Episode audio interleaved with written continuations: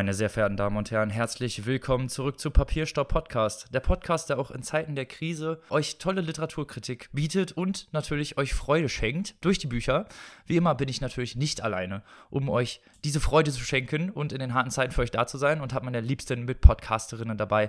Zum einen die Frau, die niemals Trübsal bläst und immer super drauf ist und immer tolle Bücher am Start hat natürlich, die liebe Maike. Hallo. Äh, und die Frau, die auch in Zeiten der Krise die Literaturkritikerin der Liebe bleibt, die liebe Annika. Hallo. Und wenn ihr Beat Down seid, bringt er euch die Beatitude. Es ist unser Robin. Hallöchen.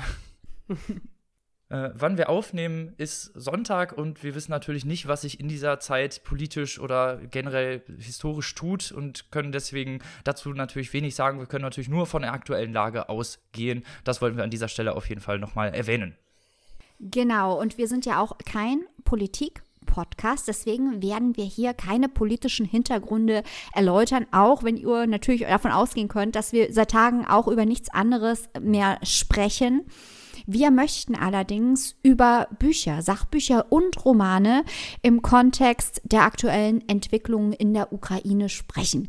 Da haben wir auch schon ein paar Tage mit verbracht, uns die Köpfe darüber zu zerbrechen, was wir vorschlagen könnten.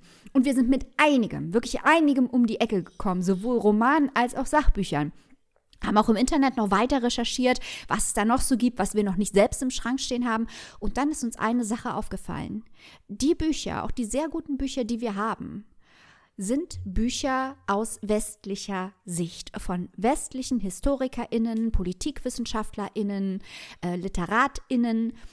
Das kann nicht zielführend hier sein, denn Teil des Problems ist es ja, dass wir nicht die Stimmen aus der Ukraine früh genug gehört haben und auch jetzt wohl noch nicht laut genug hören. Wenn man aber merkt, dass man Teil des Problems ist, indem man äh, die westliche Sicht nur einnimmt und nicht die Betroffenen hört, Stichwort Own Voices, dann ist es natürlich leicht zur Lösung überzugehen. Wir haben uns gedacht, wir fragen jetzt mal jemanden, der sich richtig gut mit der ukrainischen Sicht auskennt und mit ukrainischen Sachbuch- und Romanautorinnen, die uns sowohl die lange historische Perspektive des Konflikts mit Russland erläutern können, als auch Romane und Geschichten empfehlen kann, die uns besser illustrieren, wie es sich anfühlt, in der Historie und in der jetzigen Zeit in der Ukraine zu leben. Deswegen haben wir durchgeklingelt bei Professor Dr. Roman Dubasevich. Er hat den Lehrstuhl für ukrainische Kulturwissenschaft am Institut für Slawistik an der Universität Greifswald inne und war so freundlich, uns einfach mal zu sagen, was aus seiner Sicht als Experte die wichtigen Bücher sind, die man lesen sollte, und zwar aus Sicht der Menschen in der Region, die den Konflikt zwischen der Ukraine und Russland erläutern. Deswegen spielen wir euch jetzt unser kleines Interview ein mit Professor Dr. Roman Dubasevich. Um den Konflikt, der sich gerade abspielt, besser verstehen zu können, auch die historische Dimension und äh, das Verhältnis von Russland und der Ukraine. Welche Sachbücher würden Sie empfehlen, die man lesen sollte? Wissen Sie, es gibt zum Beispiel Kleine Geschichte der Ukraine von Andreas Kappeler. Das ist ein sehr, sehr gutes Buch. Ähm, dann gibt es ähm, ein Buch äh, von Serhii Jekelczyk. Das ist ein ukrainischer, kanadischer Historiker in, in, in beiden Büchern, vor, vor allem im Buch von Serhii Kelchuk, haben wir eher mit einer ukrainozentrischen Perspektive zu tun, wenn man eher eine russozentrische oder eine, ein Versuch, äh, die russische Positionentwicklung nicht zu rechtfertigende, aber zu verstehende Publikation sucht, dann äh, muss man, kommt man natürlich an ähm, Stephen Cohen nicht vorbei. Das ist ein kürzlich verstorbener amerikanischer, US-amerikanischer ähm, Historiker.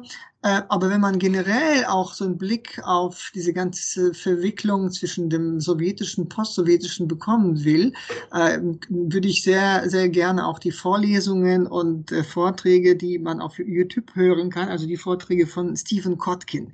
Das ist ein anderer, ganz renommierter US-amerikanischer ähm, Historiker, Autor von ähm, sehr, einer sehr bekannten Stalin-Biografie äh, und zugleich einen sehr guten Spezialisten für globale und internationale Politik. Also diese beiden Kompetenzen machen Kotkin zu einem für mich zu einem sehr wichtigen Referenzpunkt.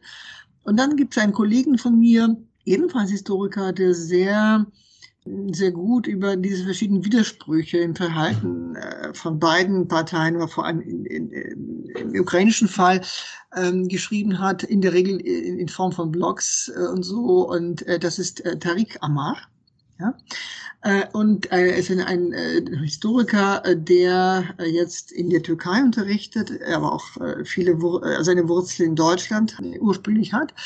Und wir haben selbst im, vor einem Jahr ein Buch veröffentlicht unter dem Titel Die Sirenen des Krieges äh, bei Cadmus Verlag in Berlin in Zusammenarbeit mit meinem Kollegen Matthias Schwarz vom Zentrum für Literatur und Kulturforschung in Berlin, wo wir versuchen, nämlich auch dieses kulturelle, historische nachzuzeichnen. Aber da geht es mehr um die Gegenwartsgeschichte und die äh, Narrative der Gegenwart. Es geht um Popkultur, um ähm, historische Narrative, auch politikwissenschaftliche Vorstellungen, die eben nämlich zu diesem Konflikt beigetragen haben. Können Sie, ich weiß, das ist ein sehr umfassendes Thema, aber können Sie ein paar Beispiele für das nennen, was Sie gerade ansprachen? Also die historischen Faktoren, aber auch die popkulturellen Faktoren, weil das ist zum Beispiel ein Aspekt, über den ich mir jetzt noch gar keine Gedanken gemacht hatte. Ich denke, ein Grund, warum dieser Konflikt so eskaliert ist und warum da so verbissen äh, ähm, gekämpft wird, ja, äh, abgesehen von der Verletzung von völkerrechtlichen Verträgen und von allen Dingen, die relativ schnell äh, begreifbar sind. Äh, was vielleicht ein bisschen weniger greifbar ist, ist die Tatsache, dass für die, Ukraine, für, für die ukrainische Regierung und für viele Ukrainer dieser Krieg als eine Art Kampf um eine zivilisatorische Weichenstellung gesehen wird. Das heißt, die äh, herrschende Vorstellung ist, wenn man jetzt verliert und wenn man jetzt nachgibt, ja, in Form von irgendeinem Kompromiss oder irgendeinem Vertrag, verbaut man die ukrainische Zukunft, verliert man die, äh, die ukrainische Zukunft und landet wieder in der Einflusssphäre von einem autokratischen bis totalitären äh, Staat, Nachbarn. Ja? Das ist sozusagen der Grund äh, auf, der, äh, auf der ukrainischen Seite, warum die Menschen bereit sind, ihr Leben zu opfern, weil für sie ist das sozusagen eine Entscheidung, die das Leben ihrer Kinder für Jahrzehnte prägen soll. Und auf der russischen Seite ist natürlich eine andere, ein anderen, eine andere Narration, eine andere, eine andere Story dahinter. Das ist ähm, eine äh, nicht unparanoide Vorstellung, dass die Ukraine eine, dadurch, dass sie sich dem Westen nähern will, automatisch Russland schaden wird und ein Teil einer in Washington geplanten Einkreisung Russlands ist, eine Schwächung Russlands ist. Ja. Wären zum Beispiel zwei Vorstellungen und für die gibt es natürlich eine Fülle an popkulturellen Beispielen. Gerade in den letzten 20 Jahren gab es äh, der Regierung von Wladimir Putin gab es ein echtes Revival am russischen Actionfilm wo ähm, beginnend mit dem Zweiten Weltkrieg über Afghanistan-Krieg bis zum Krieg in Tschetschenien, ja, das Heldentum der russischen Soldaten äh, aufgebaut wurde, wo aber auch äh, die russischen Spionen zelebriert wurden und so weiter. Das heißt, diese diese äh, Machtstruktur, die sich etabliert hat in Russland, spiegelte sich auch in der kulturellen Produktion. Ja. Und auf der ukrainischen Seite haben wir, gerade wenn es um die jüngste Zeit geht, vor allem die Zeit nach dem Euromaidan, da gibt es auch eine Reihe von neuen Kriegsfilmen, die mm, ja den Patriotismus stärken sollten, aber manchmal zu einem zu einer sehr verzerrten Wahrnehmung des Krieges geführt haben. Es gab zum Beispiel diesen berüchtigten Kampf um den Flughafen Donetsk. Ein Kampf, der im Prinzip nicht wirklich äh, sinnvoll war, aber militärische Sinn hatte, aber eine, zu einer großen Propagandaangelegenheit geworden ist, zu einem Heldenmythos sich verdichtet hat. Und ähm, äh, da wurden viele Filme gemacht und TV-Show, äh, wie zum Beispiel diesen Cyborg-Mythos. Ja, die Soldaten, die dort ausgeharrt haben über mehrere Monate äh, bis zum Fall von diesem Flughafen, wurden aufgrund ihrer Standfestigkeit zu Cyborgs äh, genannt. Und äh, man braucht nicht besonders spezialisiert zu sein, um zu verstehen, was passiert, wenn eine ganze Nation sich über Monate mit der Vorstellung tröstet, ihre Soldaten sind wie Cyborgs, sind unvernichtbar. Ja? Auf der russischen Seite gab es wiederum viele Filme, die, wie gesagt, diesen Kampf gegen den Faschismus äh, zelebrierten und stilisierten. 28 Panfilov-Kämpfer, der eigentlich auf eine Fiktion beruhte. Und das sind so diese beiden ähm, Blöcke, die, denke ich, in meiner Meinung äh, das Denken, Wahrnehmen des Krieges sehr stark beeinflusst haben. Wenn man mal absieht von den Sachbüchern und wirklich auf die Belletristik schaut, würde es mich natürlich auch interessieren, was Sie in diesem Bereich empfehlen, weil ich habe das Gefühl, das wird in Deutschland nicht ausreichend wahrgenommen, was da aus der Ukraine ankommt. Ähm, bekannt natürlich Natascha Wodin, sie kam aus Mariupol, aber das spielt ja einen großen Teil in Deutschland, wenn wir mal ehrlich sind. Ähm, welche Schriftsteller, insbesondere vielleicht auch jüngere SchriftstellerInnen aus der Ukraine, können Sie denn empfehlen, die auch auf Deutsch erhältlich sind oder auf Englisch? Es gibt mittlerweile äh, eine sehr rege und eine sehr aktive Übersetzerszene in, äh, in Deutschland. Zum Beispiel solche Kolleginnen wie Sabine Stör, Claudia Date, Lydia Nagel, Alexander Kratochwil. Sie haben viel dazu beigetragen, die, das deutsche, das Publikum mit ukrainischer Literatur vertraut zu machen wenn es um das Kriegsgeschehen geht, ja, und man die Beklommenheit, äh, die Beklemmung dieser, dieser Situation der Zivilisten nachvollziehen will, also dieses Gefangensein zwischen verschiedenen Fronten im Krieg, ja, äh, das ist natürlich Serhi Jardin mit seinem Roman Internat. Das Internat, und es ist nicht zufällig, dass das Thema von Kindern, von Waisenkindern, von zerbombten äh, oder Internaten, die jetzt evakuiert werden, auch in der Realität aufgetaucht ist. Sie war schon davor präsent in diesem Roman, so als ein, als ein Topos oder als, ein, als auch eine Metapher für die, für das im Stich gelassen sein und zurückgelassen sein von der Zivilbevölkerung, die sozusagen von den Eltern, von dem Vaterstaat verlassen wird. Also der Roman Internat Allerdings muss man sagen, äh, dass Seri Jardans äh, Texte natürlich eine eher pro-ukrainische pro Position einnehmen ne, oder ukrainozentrische Position beziehen. Äh, zum Beispiel, es gibt eine sehr gute, sehr schöne Sammlung seiner Gedichte, die aber den Titel Templiere, also die Tempelritter, äh, trägt. Ja, und in dieser Sammlung werden, werden viele Episoden von Menschen beschrieben, die man auch im Roman später finden kann, die eben auch so irgendwie vom Krieg erwischt werden und sich entscheiden müssen, wo sie stehen, mit wem sie, auf welcher Seite sie sind und so weiter. Ähm, aber in diesem Text wird auch suggeriert, als sei der Donbass, also diese Gebiete, sowas wie ein neues Jerusalem, äh, dass die das neues nationales Jerusalem, das die ukrainischen Soldaten retten sollen oder zurückerobern sollen von Separatisten, wo möglicherweise ein neues Land entsteht, ja. Das ist vielleicht nicht so massiv, weil Serija dann sehr begabter und talentierter Autor ist. Aber immerhin gibt es sozusagen diese, diese Tendenz. Wenn ich aber äh, wirklich eher als jemanden empfehlen kann, der so versucht, zwischen den Seiten so eine Gratwanderung zwischen der Polarisierung in diesem Konflikt zu gehen.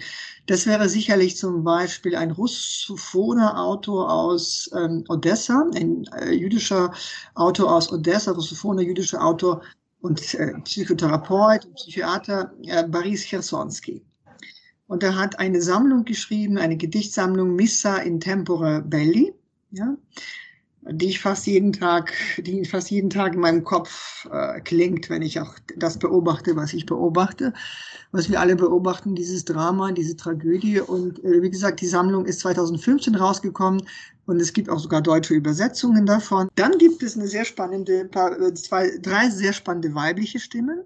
Zum Beispiel eine Dichterin namens Lubov Jakimczuk, die selber aus der Gegend von Luhansk kommt, wenn nicht selbst aus Luhansk, und sehr spannend diesen Krieg durch das Prisma der Körperlichkeit und, ähm, und des Schicksals der Bergarbeiter beschreibt, die vor allem ihres Vaters der Bergarbeiter ist, ja. Und dort wird, wird, dort wird sehr vieles verschränkt. Die Landschaft von Donbass, die Aprikosenblüten, aber auch diese Terikone, diese, ja, die, diese verlassenen ähm, Minen, die eben diese spezifischen, speziellen Berge hinterlassen. Und dann wird das immer wieder mit der Wahrnehmung des Körpers des eigenen Vaters verschränkt. Auf der einen Seite, auf der anderen Seite ist sie jemand, eines der beeindruckendsten, beeindruckendsten Gedichte von, von ihr ist ein Gedicht, in dem sie den Zerfall der Sprache beschreibt. Also der Zerfall des Landes, der Zerfall ihrer Umgebung, ihrer Lebenswelt und ein Zerfall der Sprache, wo sie die, die Namen, die Toponymaten, äh, die Namen der Orte, diese Bergarbeitersiedlungen erwähnt und wie sie plötzlich sozusagen in Wurzeln, in, in, in, in Wortbestandteile zerfallen. Ja. Das ist Lubaya Kimchuk und dann natürlich auch äh, so, äh, so jemand wie Iya Kiva. Es ist auch jemand, der aus Donetsk kommt, eine Dichterin, die auch versucht, sozusagen diese Gratwanderung zwischen diversen Vereinnahmungen, die natürlich in diesem Krieg bestehen, wie in jedem Krieg. Und dann äh, eine Autorin aus Kiew, die auch Fotografin ist, die ein Buch geschrieben heißt, äh, das heißt äh, Glückliche Fälle, also Vilni Padinja Evgenia Belorusitz. Ja. Das ist auch eine sehr interessante Autorin, die eben Schicks Frauenschicksale von Flüchtlingen beschreibt, also weibliche Flüchtlinge, die aus diesen Gebieten, aus, den Gebieten in, in Kiew landen. Ja, das wären so vielleicht äh, ähm, Shehi Jadan, Iluba Yakimchuk, äh, Iya Kiva, äh, Evgenia Belorusitz und Boris Chersonsky. Das wäre, das wäre, wäre mein Quintett für mein literarisches Quintett vielleicht für, äh, für den belletristischen Einstieg. Und dann hätte ich noch eine Frage zum Abschluss. Ähm, Ihr Institut für Ukrainistik ist ja sehr bekannt. Können Sie ein bisschen was dazu sagen, wie die Studierenden dort ausgebildet werden? Ich finde das spannend, dass ich auf Ihrer Internetseite aus lesen konnte, dass da quasi Politik, Kultur und Literatur zusammenfließt. Deswegen interessiert mich das sehr, wie Ihre Studierenden ausgebildet werden und in welchen Bereichen sie dann auch tätig werden. Es gibt sogar zwei äh, explizite ukrainistische äh, Lehrstuhldenominationen in ganz Deutschland. Das ist die, die Viadrina, äh, der Lehrstuhl für äh, The Entangled History of Ukraine, für die verflochtene oder ver, genau, verflochtene Geschichte der Ukraine und dann unseren Lehrstuhl für ukrainische Kulturwissenschaft. Und, aber natürlich gibt es ein sehr starkes Zentrum in Wien, wo ich selber promoviert habe, wo es über äh, fast zwölf Jahre lang ein vom österreichischen äh, F, äh, FWF, das ist ein Fonds, so ein äh, Äquivalent der, der deutschen DFG, äh, einen postgraduierten äh, Kolleg äh, gefördert wurde, ja, Promotionskolleg. Aber es gibt auch Kollegen in Gießen und es gibt Kollegen auch in Regensburg, die zu ukrainistischen Themen arbeiten. Also viele Kollegen gerade in der Slavistik entdecken die ukrainische Literatur oder in Berlin Susi Frank, aber wenn es speziell um, um unseren Schwerpunkt geht, ja, habe ich schon lange versucht, äh, schon vor dem Konflikt auf dem Euromaidan, noch äh, während meiner Promotionszeit in Wien entdeckte ich die postkoloniale Theorie und habe versucht, sie auf slawistische Konstellationen, auf osteuropäische Konstellationen anzuwenden, vor allem auf die Beziehung zwischen Ukrainer und Russen, Ukrainer und Polen und ähm, ja, und dann, das ist so ein Schwerpunkt, mit dem ich mich beschäftige. Da wurde zum Beispiel klar, dass es auch innerhalb der Ukraine Situationen von innerer Orientalisierung gibt, ja, dass zum Beispiel den Donbass als etwas heruntergewirtschaftetes, Kriminelles dargestellt wahrgenommen wurde, als eine Last auf dem ähm, hellen Weg in, in ein neoliberales äh, Europa oder, oder ein erfolgreiches Europa und dass diese Vorstellungen natürlich dann auch einen Boden für diese Entfremdung bereiteten, die dann später mit dem Machtaufstieg ähm, von Janukowitsch, Viktor Janukowitsch zusammenfiel. Also die postkoloniale Theorie und äh, ein anderer Schwerpunkt ist eben auch diese Popkultur und, und Popul Pop Populärkultur. Es, dazu gehört auch äh, Musik, äh, Filme natürlich und äh, auch Kabarett. Und in dieser Hinsicht, äh, in dieser Hinsicht ist es so, dass wenn man sich gerade im, im Bereich der, der, Pop, äh, der diese, diese kulturwissenschaftlichen Popkulturforschung befindet, kommt man ohne politische Bezüge, ohne politische Problematisierung nicht, äh, nicht aus. Ja, das heißt, dieser Strang der Kulturwissenschaften ist sehr stark äh, durch den, äh, durch den neue Linke und die, diese neuen marxistischen Theorien oder postmarxistischen Theorien äh, äh, beeinflusst, die in Großbritannien entwickelt wurden, wo das Populäre wieder aufgewertet wurde. Und so, äh, so sind das diese beiden Schwerpunkte in der postkolonialen Theorie und in den, angeregt durch die britischen Cultural Studies und ihren sehr stark soziologisch, marxistisch geprägten Blick, die uns erlauben, natürlich äh, das Politische ständig äh, mitzudenken. Ganz herzlichen Dank an dieser Stelle nochmal an Professor Dubasevic für diese Einordnung, für diese Hinweise, nicht nur für die direkten Literaturtipps, sondern auch für die erläuternden Kommentare. Also das ist wirklich sehr, sehr spannend und interessant und äh, gibt Hinweise, in welche Richtung wir alle jetzt auch noch so ein bisschen lesen können, neben den Büchern, die wir vielleicht schon, was Maike gerade gesagt hat, im Schrank stehen haben aus westlicher Perspektive.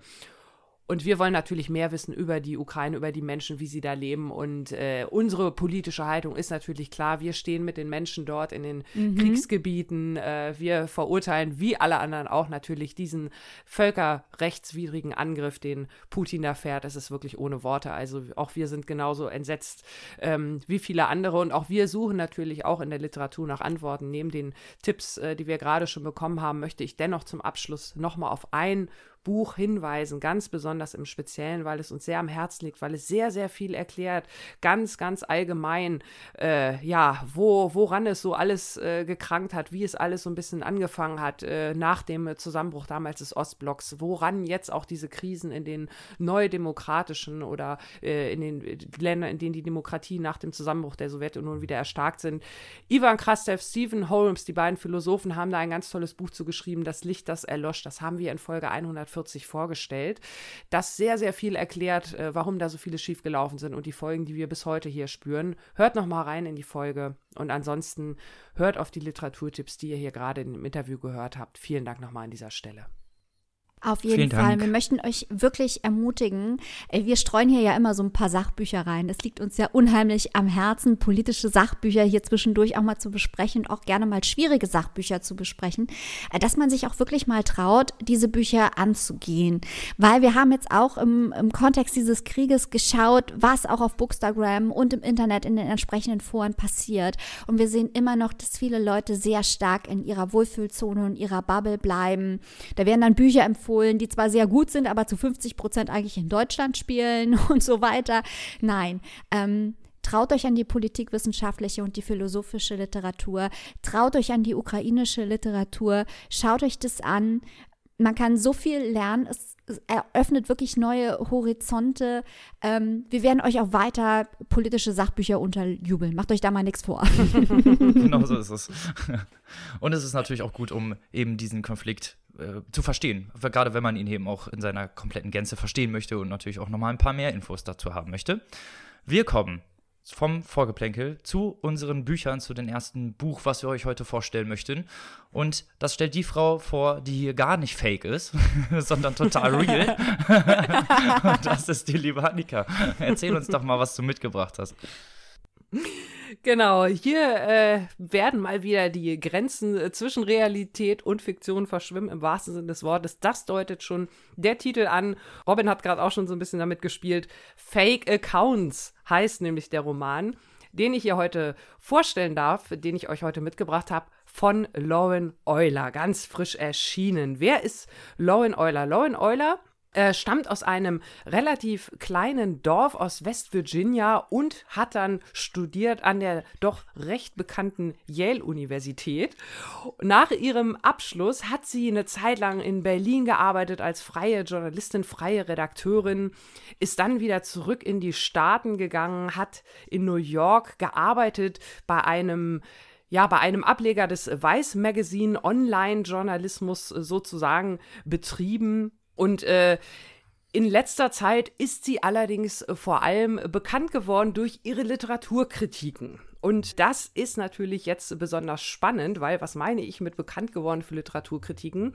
Ähm, Lauren Euler ist eine äh, ja, Literaturkritikerin, die kein Blatt vor den Mund nimmt, die also äh, nichts beschönigt, äh, sondern sehr, sehr direkt immer, teilweise auch auf AutorInnen, die, sage ich mal, äh, eher wenig negative Kritiken bekommen, dass sie da durchaus mal sehr direkt und offen Kritik äußert. Das wird teilweise auch ähm, gut aufgenommen in der Community, so nach dem Motto, solange es konstruktiv ist, aber der, die ein oder andere, man weiß natürlich immer nicht, was sich so da den Fassaden abspielt. Von daher ist es also auch auf dieser Ebene total spannend, dass Lauren Euler jetzt sozusagen die Seiten wechselt und jetzt sich mit ihrem Debütroman selbst der Kritik aussetzt.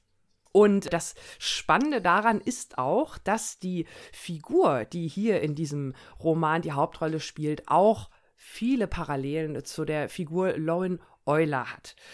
Und auch das ist äh, vor dem Hintergrund spannend, dass wir ja in letzter Zeit auch ähnliche Bücher hatten von jungen Frauen, die Büromanen, wo viel von der eigenen Figur eingeflossen ist. Immer wieder, immer wieder. Jetzt also Lauren Euler. Ihre Protagonistin ist namenlos, also wir ähm, erfahren wenig echte Details von ihr, aber das passt hier zum gesamten Motto dieses Romans. Diese namenlose Protagonistin die uns ihr Publikum auch direkt anspricht, die auch auf die vierte Wand bricht, die auch kommentiert, na, ihr habt jetzt wahrscheinlich gehofft, die Geschichte geht so und so weiter, also in diese Richtung. Die äh, ja, ist auch viel online unterwegs. Ich habe schon gerade gesagt, viele Parallelen äh, zu der Autorin. Sie hat auch einen ähnlichen Job. Sie arbeitet auch als Bloggerin, so sagt sie, ist bei einem Online-Netzwerk beziehungsweise bei einem Online-Magazin und sie stellt also einiges eines Tages fest, dass ihr Freund, mit dem sie seit anderthalb Jahren zusammen ist, ähm, dass der etwas vor ihr verheimlicht. Und zwar reden wir hier nicht über eine andere Frau oder eine andere Beziehung oder ähnliches, sondern von einer ja, Online-Identität, von einer geheimen Anonym. Sie findet also zufällig heraus, dass ihr Freund im Internet anonym Verschwörungstheorien postet. Also im normalen Leben ist er halt ihr Freund. Sie ist natürlich, äh, sage ich mal, auf der richtigen Seite in Anführungszeichen, hat auch überhaupt keine bisher Berührungsängste diesbezüglich gehabt äh, zu ihrem Freund und stellt also auf einmal fest, also so nach dem Motto, wenn ich nicht dabei bin, dann postet der Fake News unter einem fremden Namen, stachelt die Leute an und äh, sie findet das natürlich alles andere als witzig, weiß nicht so richtig, wie sie damit umgehen soll. Sie will ihn natürlich damit konfrontieren, sie möchte mit ihm Schluss machen. Sie war sowieso so ein bisschen gelangweilt in der Beziehung.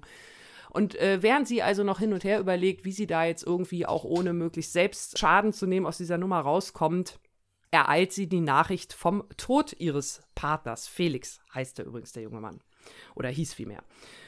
So, und jetzt weiß sie also nicht so richtig, erst recht nicht so richtig, wie soll sie damit umgehen? Darf sie jetzt überhaupt über ihn trauern, um ihn trauern? Äh, was ist da los? Äh, sie kann ihn nicht mehr konfrontieren, sie kann nicht herausfinden, was da genau passiert ist, warum er das gemacht hat, ob es da Gründe gab. Sie ist also wirklich, ja, verwirrt, weiß sich nicht zu helfen und flieht im wahrsten Sinne des Wortes aus New York, wo sie also auch lebt, wie die Autorin und flieht auch in die Zweitheimatstadt der Autorin nach Berlin, nach Deutschland. Dort, dort hat sie nämlich dereinst auch ihren Boyfriend äh, mit der Geheimidentität kennengelernt. Der hat damals auch als Expat, also auch als Amerikaner in Berlin gearbeitet. Dort haben die beiden sich zunächst also kennengelernt.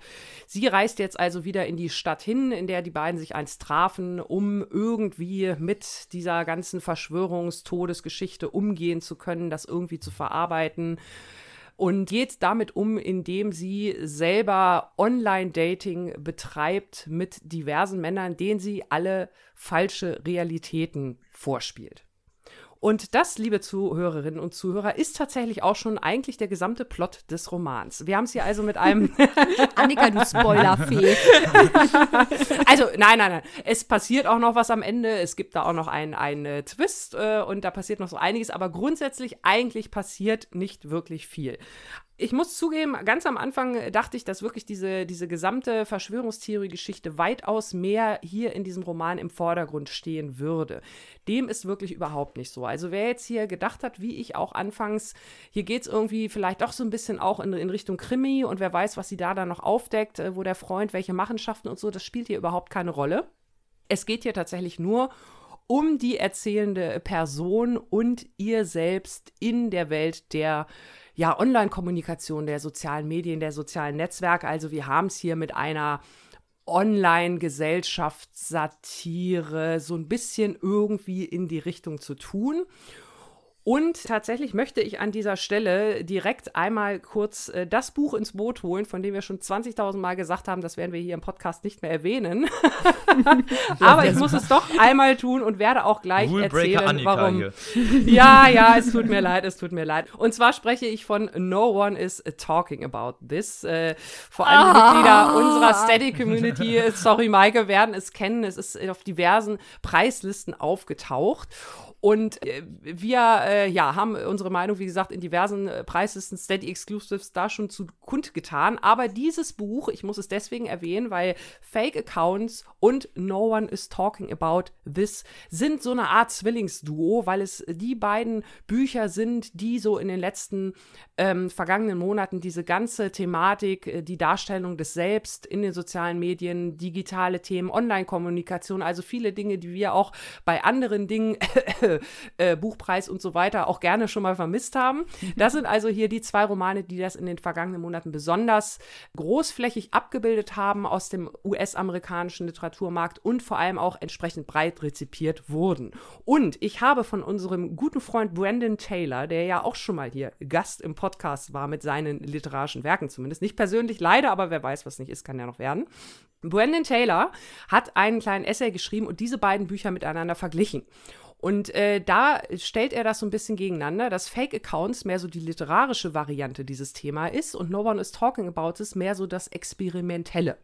Das heißt, hier sind wir also mehr bei der literarischen Geschichte und ich finde das, deswegen erwähne ich das hier, weil das passt wirklich gut auf dieses Buch. Ich fand diese Formulierung von Brandon Taylor sehr, sehr, sehr passend, weil das ist ein Buch, das zwar wirklich ganz, ganz äh, stark am Puls der Zeit ist mit der Thematik, also wirklich interessante Beobachtungen über das Selbst im Internet. Wer lügt hier wem was vor? Welche Szenerie ist das? Wie wird teilweise auch die Welt im Internet in bestimmten Blogger Sphären auch. Äh, wie wird die dargestellt? Wie ist sie vielleicht nicht? Welche Schwingungen spielen damit? Welche Strömungen? Hier ist es manchmal, an einigen Stellen geht es ruppiger zu, an anderen geht es betont harmoniebedürftig zu.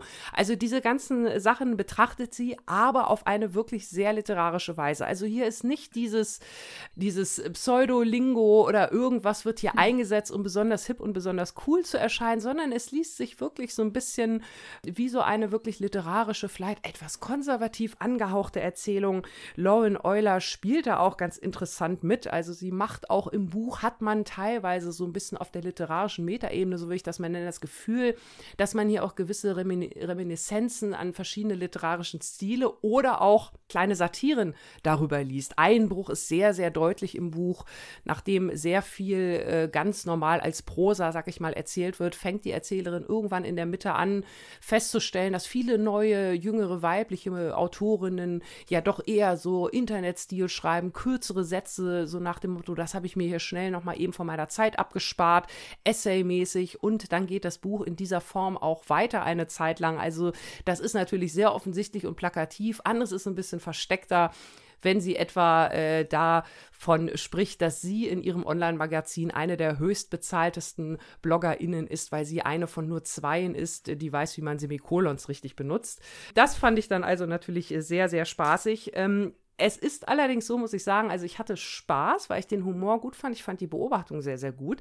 Ich kann aber nicht mal hundertprozentig sagen, dass es trotzdem ein Buch war, was ich gerne gelesen habe, was auch viel mit dieser Protagonistin und der ganzen Geschichte selbst zu tun hat, weil diese Frau wirklich natürlich auch gewissermaßen, und auch da schließt sich wieder der Kreis zu den Büchern, die ich vorhin schon erwähnt habe, die in den letzten Wochen ja auch so eine ähnliche Thematik hatten, weil sie natürlich auch eine sehr unzuverlässige Erzählerin ist. Sie versucht aus dieser Rolle der ja, sie sagt es mal, sie nennt es mal die weiße Brooklyn Lady, die so tut, als wäre sie überall dabei und total vogue und aber eigentlich überhaupt keine Ahnung hat äh, und äh, eigentlich nur zu faul ist, um sich intensiv mit einem Thema zu befassen. Also das möchte sie gar nicht sein, obwohl sie natürlich eigentlich genau diese Person ist. Und genau das ist halt der Filter, durch den diese Geschichte erzählt wird. Und das ist nicht immer angenehm. Das ist teilweise sehr, sehr unangenehm, das ist teilweise fies, das ist böse. Teilweise denkt man auch, nee, das muss ich jetzt eigentlich nicht nochmal hören. Aber wenn man es so ein bisschen sacken lässt und äh, zwei, drei Schritte zurückgeht, fand ich es wirklich doch unterm Strich ziemlich sehr, sehr clever gemacht. Und ich kann mir vorstellen, äh, die Reviews sind ja auch sehr, sehr gemischt hier. Ich habe es eingangs schon erwähnt, natürlich Lauren äh, Euler. Ich will jetzt nicht sagen, dass sie schlechte Presse bekommt, weil sie selber immer so gut austeilt, aber da werden natürlich mehr Leute drauf schauen und auch ein bisschen genauer drauf schauen. Aber nichtsdestotrotz äh, ist das, glaube ich, wirklich ein Buch, was so ein bisschen die Gesellschaft spaltet oder die Leserschaft spaltet, Leserinnenschaft in diesem Fall natürlich, weil äh, vielleicht auch so ein bisschen je nachdem, aus welcher Seite man kommt, wie man das Internet betrachtet, äh, wie man den Umgang Social Media selbst auch betrachtet, wie selbst man da auch aktiv ist, kann man dieses Buch, glaube ich, auf ganz verschiedene Arten raten lesen. Ich selbst, ich bin alt genug, ich habe noch, sage ich mal, die naive Anfangsphase vom Internet miterlebt, wo es wirklich noch echt so ein heiler Ort war. Ich fand es sehr, sehr, ähm, das glaube ich, war der Teil, wo ich meine, der Humor hat mir sehr gut gefallen, weil ich wirklich diesen Prozess, äh, wie das Internet damals angefangen hat und wie es jetzt irgendwie momentan geendet ist, äh, sehr selber miterlebt habe. Und das hier in dem Buch also schön mit Augenzwinkern äh, reflektiert fand. Kann mir aber auch vorstellen, dass vielleicht andere, die das anders einordnen, das Internet, äh, das vielleicht eher nicht so, nicht so lustig finden. Also ich, deswegen glaube ich, das ist schon ein Buch, was die Community aus verschiedenen Gründen spaltet, aber nichtsdestotrotz, ich habe Spaß damit gehabt, muss ich echt sagen. Annika, das klingt super spannend, super spannend. Ich habe mich an einer Formulierung, die du eben losgelassen hast, hier aufgehangen. Das interessiert mich, weil du sagtest, es ist eine Form der konservativen Kulturkritik inhaltlich. Das ist ja nicht per se schlecht, aber Häufig wird bei dieser konservativen Kritik am Internet übersehen, dass das Internet ja auch positive Potenziale birgt. Äh, und hier nochmal zwei unvermeidliche Namen, die in dem Kontext fallen müssen, auch bei der literarischen Verarbeitung der digitalen Welt, auch der positiven Aspekte, nicht nur der negativen, Joshua Groß und Clemens Setz. Was mich ja auch genervt hat an äh, No One is Talking About This. Wir müssen immer, wir reden immer wieder über dieses Buch. Das ist nur ja. so genannt worden, um ja, uns zu ja. provozieren, ohne Quatsch. Ähm, ist das da ja auch der erste Teil, wie du gesagt hast, komplett eigentlich eine Aneinanderreihung vom hohlen Internetlingo ist, um dann mhm. im zweiten Teil eine persönliche Tragödie zu erzählen und das gegeneinander zu setzen, was ich für eine wahnsinnig billige Internetkritik halte. Deswegen jetzt endlich mal eine Frage, die ich eigentlich hier stellen will. Ist diese konservative Kulturkritik, die hier geleistet wird, ist die profund oder befindet die sich inhaltlich auf einem ähnlichen Level wie das Buch, das hier nicht mehr genannt werden soll? ähm, also erst mu muss ich ganz kurz was klarstellen. Ich hoffe, dass wir uns da nicht missverstanden haben. Das konservativ meinte ich tatsächlich eher auf die Erzählweise bezogen. Ach so. Nicht, nicht auf die Kritik, aber ich kann natürlich deine Frage trotzdem aufnehmen. Das ist überhaupt kein Problem. Also ich meinte, dass halt die Erzählweise nicht so besonders äh, jetzt äh, cringe-mäßig daherkommt, sondern dass ja es wirklich literarisch umgesetzt ist. Also das, was also, also hier, Taylor. Ich muss, dich, ich muss dich kurz unterbrechen, weil ja. ich hier die Experimentalliteratur-Tante bin. Ich möchte an dieser Stelle den Ruf der experimentellen Literatur äh, gegen No One is Talking About This verteidigen. Experimentelle Literatur kann auch besser sein. Entschuldigung, ja. das muss ja. ich jetzt gesagt haben. Nein, nein, nein, da, da, stimme ich natürlich auch auf jeden Fall zu. Das war ein wichtiger und äh, wertvoller Hinweis an dieser Stelle. Nein, nein, überhaupt, äh, überhaupt kein Ding. Nichtsdestotrotz, es ist nicht alles schlecht. Also es ist ja nicht das, was alles schlecht macht oder die Technik an sich. Ich glaube, was hier eher, äh, worauf eher hier die, die äh, Nase gestupft, gestupst werden soll oder die Menschen, äh, worauf die hier eher gestoßen werden soll, ist die, ähm, wie die Personen selbst damit umgehen. Mhm. Also äh, nicht nur im Internet, sondern wie sich das vielleicht auch so auf, auf andere gegenüber so ausgewirkt hat. Also äh, wieder dieses ganze, das ist ja auch so ein Thema, was wir in den letzten Wochen mehrfach hatten, diese ganzen verschiedenen Rollen, die man irgendwie so einnimmt. Ähm, die hat man ja auch außerhalb des Internets. Also da, da ist es ja wieder. Nur hier ist das natürlich alles sehr, sehr, sehr ähm, gebündelt und konzentriert, äh, wird das alles dargestellt. Aber grundsätzlich, ich glaube, die, die Message ist eher so, Leute, ihr müsst euch halt auch alle erstmal auch wieder ein bisschen entspannen und ein bisschen runterkommen. Verstehst du, wie ich das meine? Nee. kurz weiter auf, ausführen. Also, dass, dass, man, dass man vielleicht auch so ein bisschen diese ganze Ernsthaftigkeit auch so rausnehmen soll. Ah, verstehe. So, so meine ich das, ne? Also so ein mhm. bisschen, äh, man muss jetzt auch nicht alles bis ins, ins, ins äh, Kleinste, ist das gut oder schlecht oder so. Vielleicht will man auch einfach nur mal so Spaß haben. Also sie hat zum Beispiel diese, diese Dating-Reihe in Berlin, die sie da, äh, wo sie wirklich für jeden Mann das Tierkreiszeichen abgeht und sich eine neue Person ausdenkt und denen Geschichten erzählt, weil für sie sagt, das Erfinden von neuen, von Fake-Accounts ist eigentlich einfacher als sich dem, was eigentlich passiert, auseinanderzusetzen. Das ist eigentlich irgendwie so anstrengend und so. Sie stellt das halt sehr schön gegen eine Geschichte, wo sie jemanden äh, ganz zufällig kennenlernt, irgendwie beim Einkaufen. Ne? Huch, man, man kann Leute in echt kennenlernen, so nach dem Motto. Und äh, diese Gelassenheit, dieses ähm, Zufällige, das macht sie dann später auch im Internet, so eine Zufallsbekanntschaft. Das meinte ich mit, äh, nehmt das mal alles nicht so ernst, entspannt euch auch da mal ein bisschen mehr, äh, gleicht euch an, weil es gibt Vorteile, es sind positive Seiten. Also es ist kein Buch, was, was äh, hier so konservativ äh, das fertig macht. So habe ich das nicht verstanden. Eher, Leute, nehmt euch mal, packt euch mal an die eigene Nase, guckt mal, was da möglich ist und dann ähm, können wir einfach auch ein bisschen mehr Spaß haben.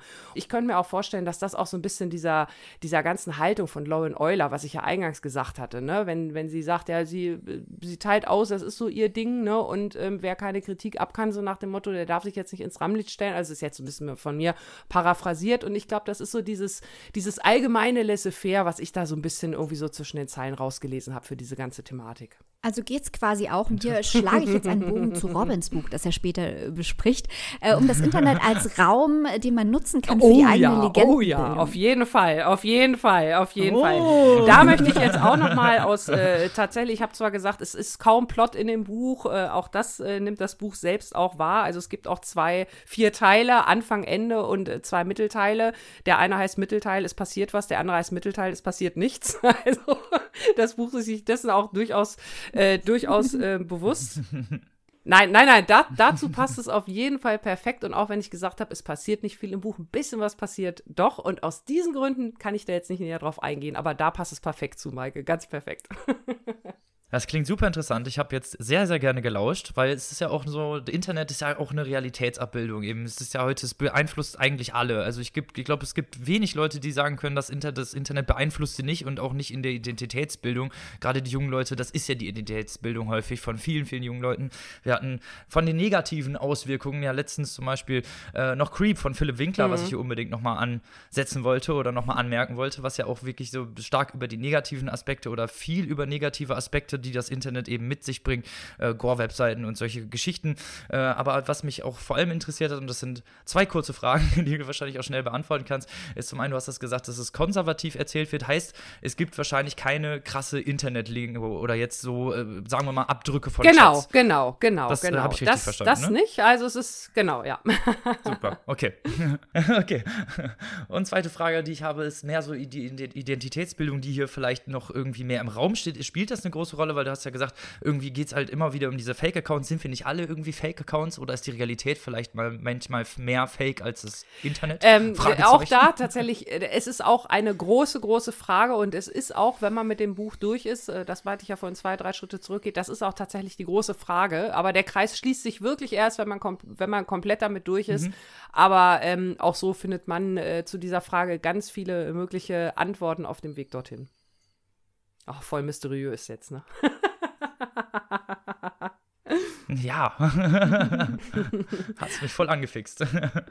Für wie viel und wo kann man sich diesen Roman Genau, am besten ihr macht euch selbst mal ein Bild. Es ist auf jeden Fall ein Buch, über das man sehr viel und sehr gut reden kann. Lauren Euler, Fake Accounts, ist erschienen im Piper Verlag, wurde übersetzt von Bettina Arba Barnell und kostet im Hardcover 24 Euronen und in der keimfreien E-Book-Variante 16,99. Sehr schön. da können die Leute sich sicher selber ein Bild von Fake-Accounts machen und vielleicht ein bisschen selber getroffen werden. So, willkommen zum nächsten Roman, den wir vorstellen wollen. Und jetzt geht es zu 100% Porno und 100% Kunst. Maike, ringfrei.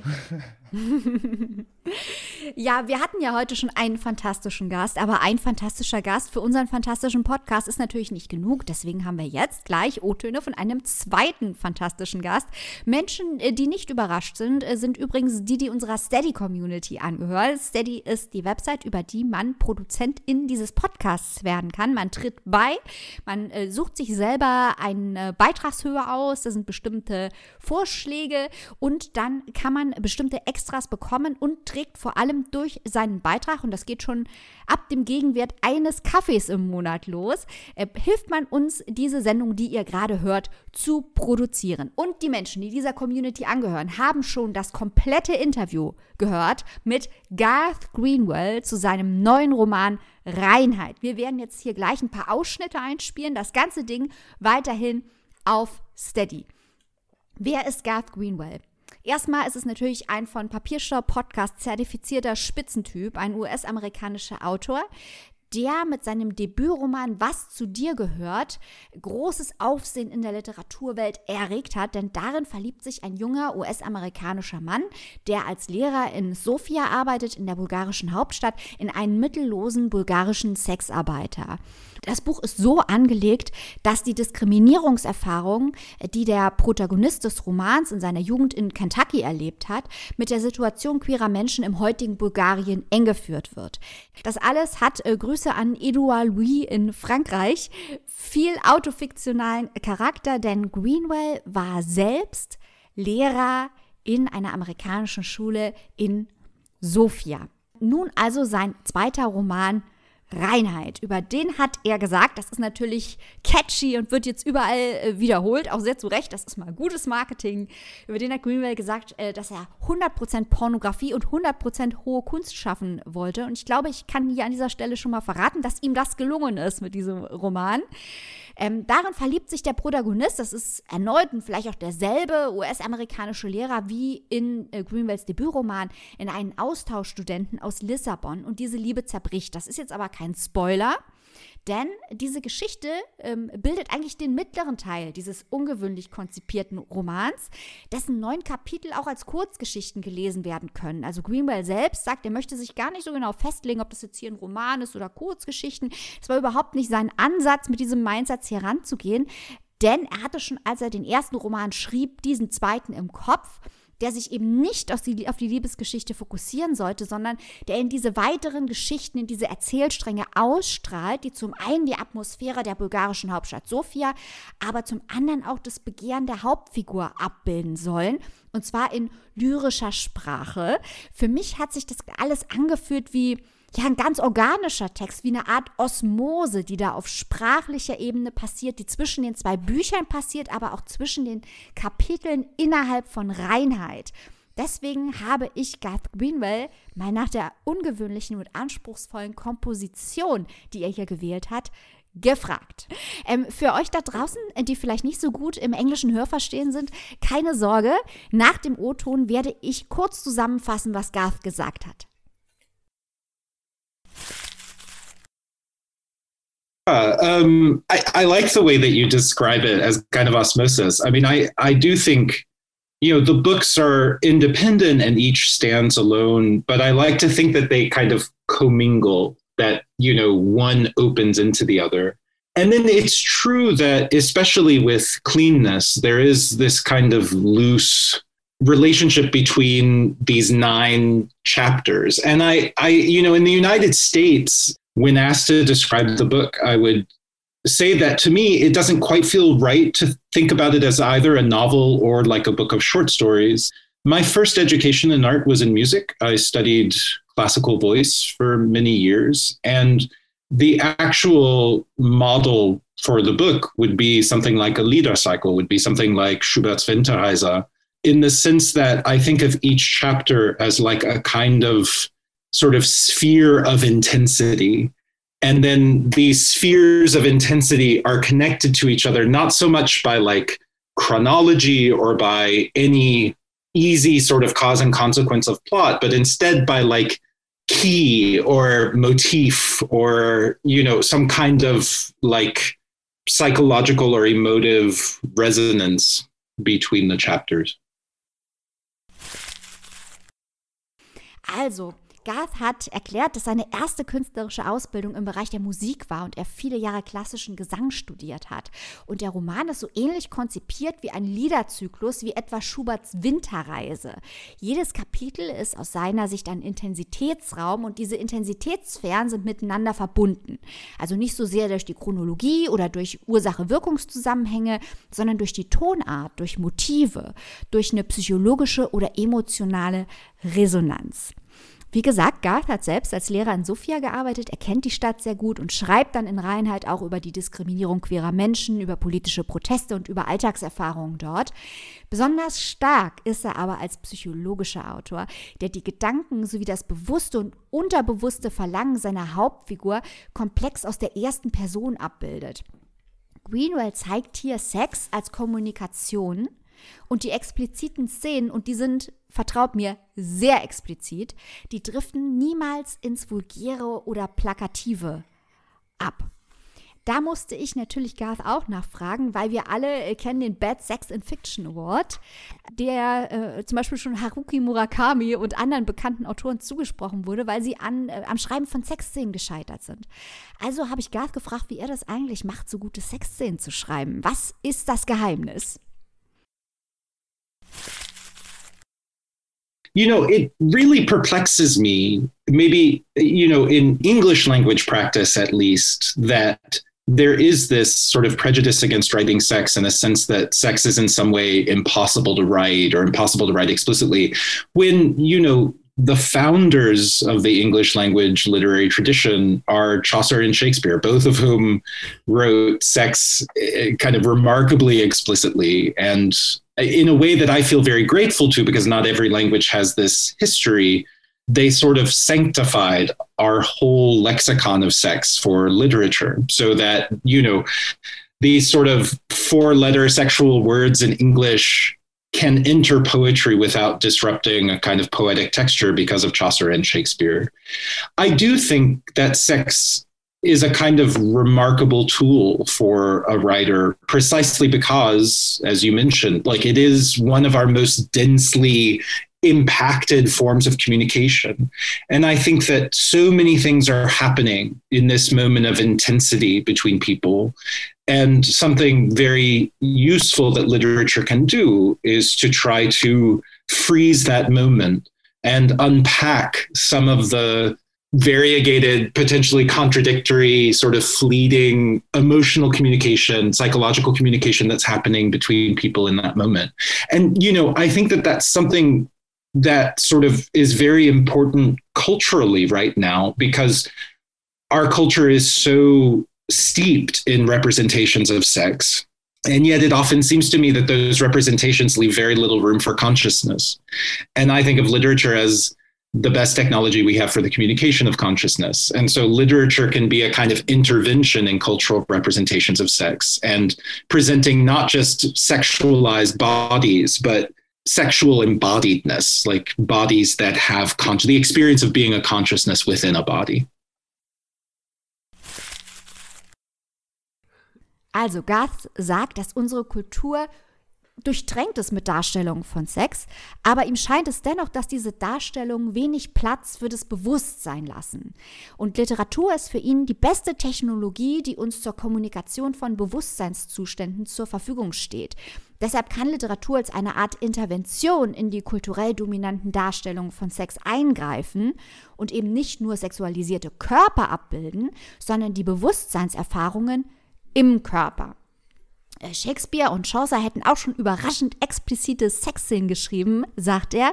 Und auch hier, wie im ersten Roman, scheint so ein kleines bisschen die persönliche Geschichte des Autors im Roman durch. Denn er selbst wuchs vor dem Internetzeitalter, also hatte keinen Zugriff auf die dort zur Verfügung stehenden Informationen, hier der positive Aspekt des Internets, in den amerikanischen Südstaaten auf. Und damals war seine Vorstellung der eigenen Homosexualität, so hat er mir erzählt, mit Schmutz konnotiert. Und ähm, seit der AIDS-Krise ist ja zudem die Frage nach dem HIV-Status allgegenwärtig. Äh, auf Englisch lautet die Are you clean? Also bist du sauber? Und diese Konzepte von Reinheit und Schmutz, die spielen im Roman eine ganz wichtige Rolle. Well, I mean, I do think sort of cleanness and filth is one of the structuring dichotomies of our lives, and maybe especially of our sexual lives. And certainly growing up as a gay person in the pre internet American South, my sense of sexuality was really bound up with the idea of a kind of inescapable filth.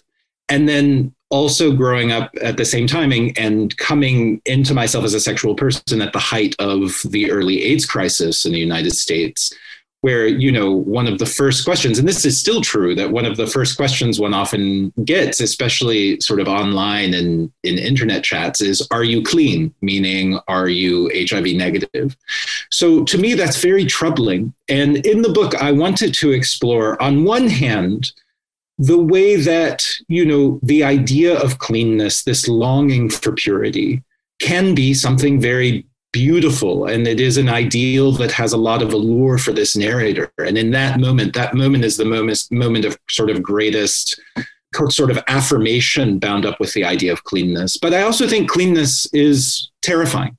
And i think that our desire for that kind of purity is our most destructive desire. And you know, the, this word cleanness, which is a very strange word, and I think there's no real equivalent for it in German, as there's no equivalent for it in French or Spanish or you know the other languages that the book is being translated into. And so usually, like in French, you know, it's pureté, in Spanish it's pureza.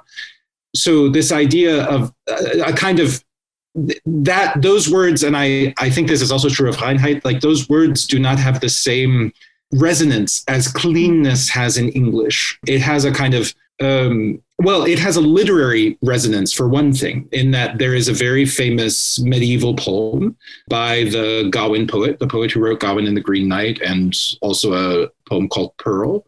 And in that poem, Cleanness, which is the poem actually didn't have a title, but it's referred to as Cleanness has become its title. It retells biblical stories, including the story of Sodom and Gomorrah. And that idea of cleanness, you know, a kind of devotion to purity that becomes destructive, where nothing can live, is the other side of what the book explores. And what I really hope the book does is finally break down this dichotomy between what we think of as cleanness and what we think of as filth, so that, you know, finally, what I hope the book doesn't argue, but maybe dramatizes is that in cleanness we find filth and in filth we find cleanness, then in fact these categories break down. Also Gas sagt, äh, mit dem Buch wollte er erkunden, wie die Idee der Reinheit einerseits sehr schön sein kann und für den Erzähler hat dieses Ideal auch einen großen Reiz, aber er denkt auch, dass Reinheit beängstigend ist und dass unser Wunsch nach dieser Art von Reinheit unser zerstörerisches Verlangen ist. Und er hofft, dass dieses Buch die Dichotomie, also diese Zweiteilung, diese Extreme unserer Vorstellung von Reinheit und Schmutz zerschlägt, dass wir also in Reinheit Schmutz und in Schmutz Reinheit finden, dass diese Kategorien komplett zerbrechen. Es geht in diesem wirklich unglaublich faszinierenden Roman, also um Liebe, um Schmerz, um Begehren, um Identitätsfindung und um Selbstauflösung. Auch das ein ganz spannendes Thema, über das ich gleich mit Robin und Annika sprechen möchte. Ganz ungewöhnlicher, ambitionierter Roman, der wir haben jetzt schon gemerkt, er ist sehr disparat angelegt, aber von der einnehmenden Erzählstimme zusammengehalten wird. Es gibt effektiv eingesetzte Details, mitreißende Beschreibungen dieser emotionalen Bewusstseinsbewegung und hellsichtige Beobachtungen. Das Ganze entwickelt eine eigentümliche Dynamik und es geht ganz stark um die Ambiguität des Begehrens. Ich muss ehrlich sagen, ich hatte schon ein äh, englischsprachiges Rezensionsexemplar, bevor das in Amerika rauskam. Ich habe es gelesen und ich habe gedacht, uh, das wird, das wird die Meinung spalten, eben weil es so mutig und lyrisch, aber auch unfassbar explizit ist. Also das hat eine sehr explizite BDSM-Szene zum Beispiel. Aber ich habe die Leserschaft da draußen unterschätzt. Also das ist wirklich sehr positiv aufgenommen worden und die Leistung, die Greenwell hier erbringt im Bereich der Darstellung des Bewusstseins während Sex und über die Vorstellung von Reinheit und Schmutz, das ist erkannt worden und das ist wertgeschätzt worden. Das hat mich sehr gefreut und ich hoffe, dass auch in Deutschland viele Leute Reinheit von Garth Greenwell lesen, so wie zum Beispiel Robin und Annika. So ist es. Wir haben es natürlich auch gerne und mit Wonne mitgelesen, muss ich natürlich an dieser Stelle sagen, weil ich kann dir in allen Punkten nur zustimmen. Auch gerade super interessant, was über die Identitätsfindung Garth Greenwell selber gesagt hat und auch über die verschiedenen Sphären, die er einbringen wollte. Diese verschiedenen Sphären, die zu einer Persönlichkeit gehören. Und das ist ja eigentlich das, wo dieser Roman auch immer wieder hingeht. Seine Persönlichkeit als Lehrer und die Aufgabe, die er daran hat und gleichzeitig eben dieses Begehren, diese Liebe in dieser BDSN-Szene, die halt sehr, sehr explizit teilweise dargestellt wird, aber auch nicht immer immer. Es gibt auch viele äh, Stellen, wo es um Liebe geht, um äh, Verlangen, um Begehren und dieses, diese, ja, diese, ich nenne es mal Kontraste, mhm. obwohl es ja eigentlich nicht Kontraste sind. Sie sind ja eigentlich Teil eines Ganzen. Und das ist das Interessante, diese, diese Kontraste, die eigentlich Kontraste sein müssten, wo man sagen müsste, okay, das ist schwarz, das ist weiß, das ist grün. Nee, so, es gehört alles zu einem ganzen Bild, zu einer ganzen Persönlichkeit und das, diese, ja, diese Essenz daraus zu ziehen, das hat eigentlich am meisten Spaß gemacht, äh, auch wenn natürlich einige Szenen etwas verstörend waren, aber das äh, stört uns ja sehr wenig, wenn wir explizite verstörende Sexszenen bekommen und dadurch äh, aber auch nicht schlecht geschrieben, also nicht, dass man mich jetzt falsch versteht, dass äh, das schlecht wäre oder dass es äh, falsch dargestellt wäre, im Gegenteil, eigentlich diese Darstellung Darstellung, diese Darstellung, die Greenwell einbringt, die ist das Interessante und natürlich seine Schreiber. Also ich meine ganz ehrlich, der hat so eine Lebendigkeit, egal bei welcher Szene. Ich könnte, ich könnte random irgendwas aus diesem Buch rauspicken und jeder Satz sitzt irgendwie. Es ist nicht, als wäre, als würde es wirken, als wäre es so in Stein gemeißelt oder so, sondern es äh, ergibt sich in der ganzen Kohärenz, in der ganzen Zusammengehörigkeit dieses Textes, wie unglaublich gut auch er mit Details und kleinen Sujets arbeitet, um den Leser ähm, und die Leserin in den Roman mit reinzuziehen und auch in die Gedankenwelt des Protagonisten mit reinzuziehen. Da gibt es ja viele auch, ja, also Aspekte, die ich interessant fand. Zum Beispiel, der Roman ist ja aus der ersten Person geschrieben, aber es gibt keinen Namen. Er hat selber keinen Namen. Er wird höchstens als Herr bezeichnet oder beziehungsweise halt äh, von seinen Le Schüler und Schülerinnen halt als Herr so und so bezeichnet, aber es wird immer nur diese Anrede benutzt und gleichzeitig dann wiederum äh, in den BDSM-Szenen als Schlampe bezeichnet oder das er als Schlampe bezeichnet. Und die Leute, die tatsächlich vorkommen, haben ja immer nur dieses Kürzel. Die haben immer nur Z oder heißen A oder N und diese, ja, diese ganze, diese ganze, dieses ganz Zusammengehörige, das macht so viel Spaß zu lesen. Und deswegen habe ich mich, bin ich so gerne in diesen Roman eingetaucht und in diese ganze Geschichte und in diese ganze Welt, dass äh, ja, es schwierig war, sich davon zu lösen, könnte man sagen. Ja, ich, ich kann, mich, äh, kann mich eigentlich auch nur anschließen. Ähm, ich muss auch sagen, äh, auch in der Übersetzung, also das, was äh, Garth Greenwell sich da vorgenommen hat, äh, das ist wirklich kein leichtes Unterfangen. Ähm, aber es ist auch in der deutschen Übersetzung wirklich sehr, sehr gut gelungen. Also äh, Sexszenen muss man schreiben können. Natürlich, man muss alle, alle Szenen irgendwie schreiben können, aber Sexszenen haben ja nur noch mal, erfordern noch mal eine gewisse, ja, da kann man halt noch mal schnell irgendwie so daneben greifen. Aber das ist wirklich, das zieht sich durch die Lyrik hier, das ganze Buch, auch wenn es wirklich, wie Marke ja auch gerade schon gesagt hat, teilweise harte BDSM-Szenen sind. Es ist alles wie aus einem Guss. Es wirkt nichts wie irgendwie künstlich reinmontiert oder verzweifelt reingequetscht oder so. Also das hat mir auch wirklich sehr, sehr gut gefallen. Von daher, ähm, dieses Ziel hat er voll und ganz erreicht. Ich möchte auch wirklich nur noch zwei, drei kleine ähm, Sachen anmerken, weil ich tatsächlich ansonsten auch von mir volle Zustimmung zu allem, was ihr gesagt habt. Ich, äh, mich hat das auch sehr, sehr, ähm, ich fand das sehr, sehr interessant. Vor allem, was du gesagt hast, Maike, dass das wirklich auch als Kurzgeschichten eigentlich funktionieren könnte. Ich glaube, so hat es äh, diese, diese, diese, dieser Dreiklang, dieses Tryptychon, äh, so hat es für mich vielleicht sogar noch fast ein bisschen besser funktioniert, ähm, weil diese Kurzgeschichten auch so toll sind und auch da nochmal mit diesen kleinen Begegnungen Begegnungen oder diesen kleinen Anekdoten oder Beobachtungen. Ähm, Robin hat ja auch gerade schon ein schönes Beispiel genannt. Ich fand das sehr, sehr interessant, zum Beispiel zu sehen, dieses ganze Thema auch ähm, LGBTQ-Rechte, wie dafür gekämpft wird. Hier ja am Beispiel Bulgarien. Ähm, wir hatten ja in die Tochter vor einigen äh, Shows bei uns sowas ähnliches aus äh, Korea. Also das finde ich schon mal sehr, sehr interessant. Und hier bei Greenville ähm, ist mir eine kleine Szene aufgefallen, wie der Erzähler immer auf die Reaktion anderer schaut, weil dieses ganze Thema Outing, versteckt leben. Auch das, was du gesagt hast, Maike, Reinheit und, und äh, schmutzig mhm. sein, äh, ne, Scham, das, das spielt ja alles da irgendwie so zusammen. Und wie er in, in zwei oder mehreren Situationen, einmal zum Beispiel bei einer Kellnerin, einmal bei einer Stewardess, darauf achtet und es uns Lesenden mitteilt, wie wichtig ihm diese Information ist, dass diesen Frauen in diesen beiden Situationen auffällt, dass es sich um ein, ein homosexuelles Paar handelt. Die berühren sich irgendwie kurz oder so und sie lächeln in so, dass er es als zustimmend interpretiert an. Und diese kleine Beobachtung, das fand ich, das waren so diese, diese kleinen Momente, wo man merkt, dass das halt immer auch da in diesen, ne, ein Stewardess reicht einem Drink, selbst in dieser klitzig kleinen, winzigen Situation, dieses muss ich mich hier schämen oder kann ich mich hier reinfühlen. Also das fand ich wirklich ähm, spannend umgesetzt und auch hier unterm Strich, um auch nochmal den Bogen vielleicht äh, unerwarteterweise doch nochmal zur aktuellen Lage so ein bisschen zu spannen, diese ganze Thematik spielt ja auch hier so ein bisschen zumindest ähm, eine Rolle, was ich habe ja vorhin auch noch mal das Licht, das erlosch erwähnt im Vorgeplänkel.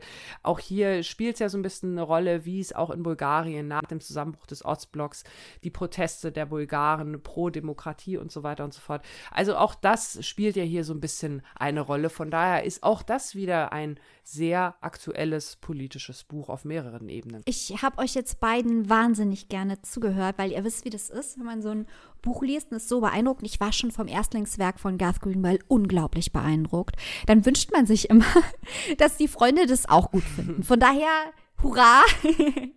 und äh, ich äh, freue mich auch, dass ihr beide gesagt habt, ähm, dass diese lyrische Sprache dieses Buch trägt. Weil das finde ich eben auch, diese Sprache von Greenwell ist ganz besonders. Er hat eine unglaubliche Eleganz und beweist damit, dass man eben diese Themen in einer großen Schönheit schildern kann, einer sp wahnsinnigen sprachlichen Schönheit. Sowohl diese schwierigen politischen Proteste, als auch die Sexszenen, als auch äh, diese Passagen, die vielen, vielen Passagen, wo es um Liebe geht, was Robin auch angesprochen hat.